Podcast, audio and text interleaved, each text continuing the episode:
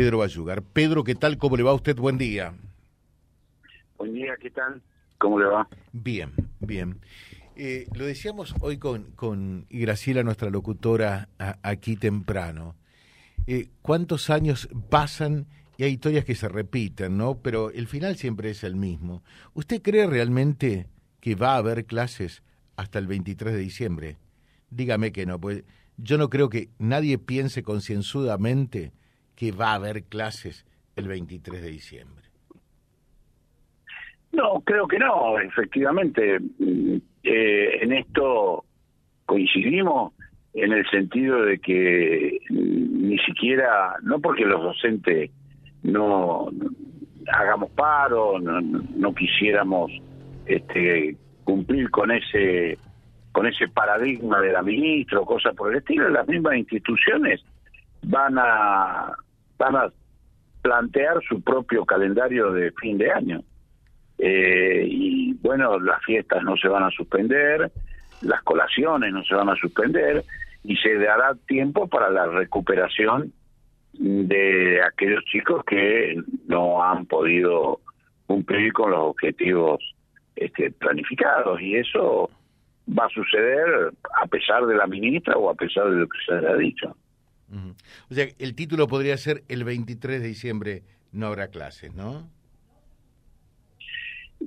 probablemente haya clases de aquellos chicos que eh, no han cumplido o no han podido cumplir, no han alcanzado los objetivos. Probablemente el 23 de diciembre lleguen eh, con esas actividades o puede haber también algunos exámenes, este, pero no, no creo que haya clases lo que podríamos decir normales o, clases que habitualmente hoy eh, pueden existir en el territorio provincial.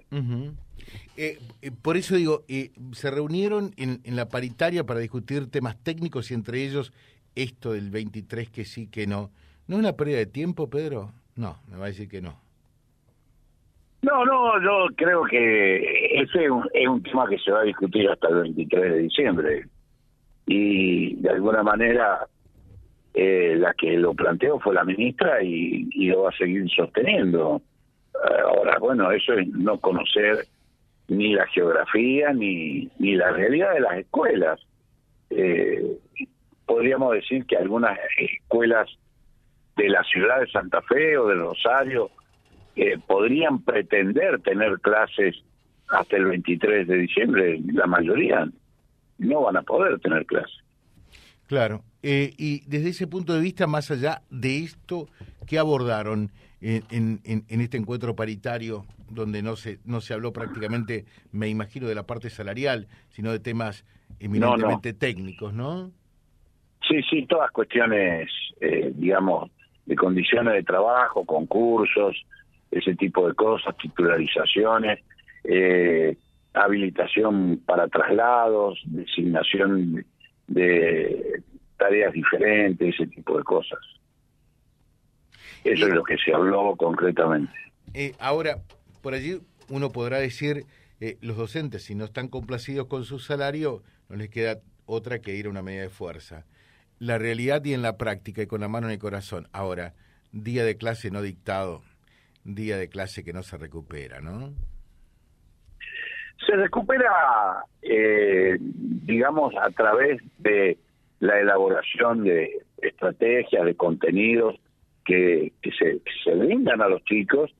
Y después, bueno, hay un, concepto que sería bueno eh, ponerlo sobre el debate, por lo menos, yo no digo imponerlo ni nada por el estilo, que el concepto de la UNESCO, que la calidad educativa, que es lo que se busca, no tiene que ver tanto con la cantidad de días, sino con el clima escolar, con la formación docente, con el apoyo de las familias a los chicos, con la satisfacción que chicos con hambre no puede haber, entonces con la satisfacción de esas cosas que eh, hacen a un buen clima escolar y entonces ahí hay calidad educativa.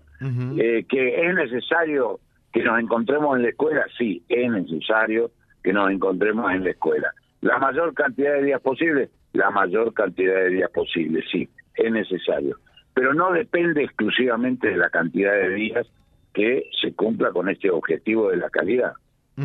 Claro, por eso digo, eh, tiene que haber un, mínimo de clase, porque eh, usted lo escucha como nosotros desde hace unos cuantos años a esta parte, es como que eh, el mínimo casi, por allí el salvavidas, el salva educación sería en este caso, son 180 días. Sin 180 días ya el nivel no es bueno. usted dice que, que ese mínimo, ¿qué pasa? ¿Es muy alto?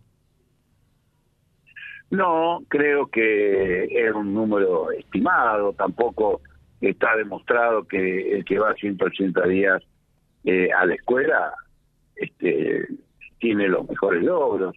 Eh, hay otros países que tienen otros números mucho más altos y, yo discutiría esa calidad educativa aún en esos países que tienen mucho más días de clase. Eh, y, creo que vuelvo a repetir, lo que se debe buscar es la calidad educativa, que no depende exclusivamente de la cantidad de días. Ahora, Eso sí. Eh, es cierto, tuvimos dos, eh, dos años eh, con pandemia, mm, la presencialidad seguirá siendo irreemplazable por un buen tiempo, por lo menos para, para este sistema educativo así planteado. ¿Qué es lo que nos pasa? ¿Por, ¿Por qué bajamos tanto el nivel educativo más allá de la pandemia? Eh, yo en, este aspecto no, no puedo decir que las pruebas tomadas reflejen efectivamente el nivel educativo. Hay están las llamadas pruebas PISA, que es una, una, prueba, digamos, estandarizada, poco poco calificada, este, que yo directamente a las pruebas PISA no las consideraría como eh, de valor para evaluar la calidad educativa. Y después yo creo que eh, habría que hacer eh, una suerte de evaluación casi que por escuela, porque el colectivo de los alumnos que convocan o que concurren a una escuela, indudablemente difiere y entonces hay que considerar ese tipo de cosas. Claro, eh, lamentablemente desde algunos este, ámbitos, de algunos organismos, sobre todo internacionales, no se puede vender esta evaluación que yo estoy pretendiendo para las escuelas y sobre todo para los alumnos. Este, y entonces, obviamente, si no hay negocio muchas veces las cosas no se hacen. Y el Ministerio de Educación no ha logrado, porque se ha desarticulado el Ministerio de Educación de la Nación, no ha logrado armar eh, una alternativa real, una alternativa este, ponderable de lo que significaría eh, la calidad educativa en, las escuelas del país.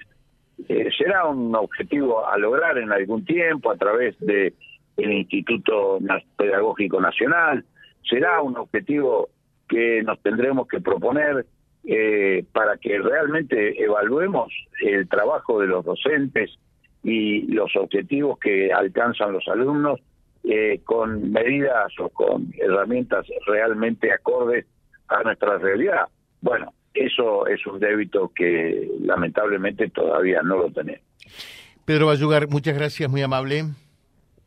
No, al contrario, ¿eh? gracias a usted. Gracias. Es el titular del SADOP, Sindicato Argentino de Docentes Particulares www.vialibre.ar, nuestra página en la web, en Face, Instagram y YouTube.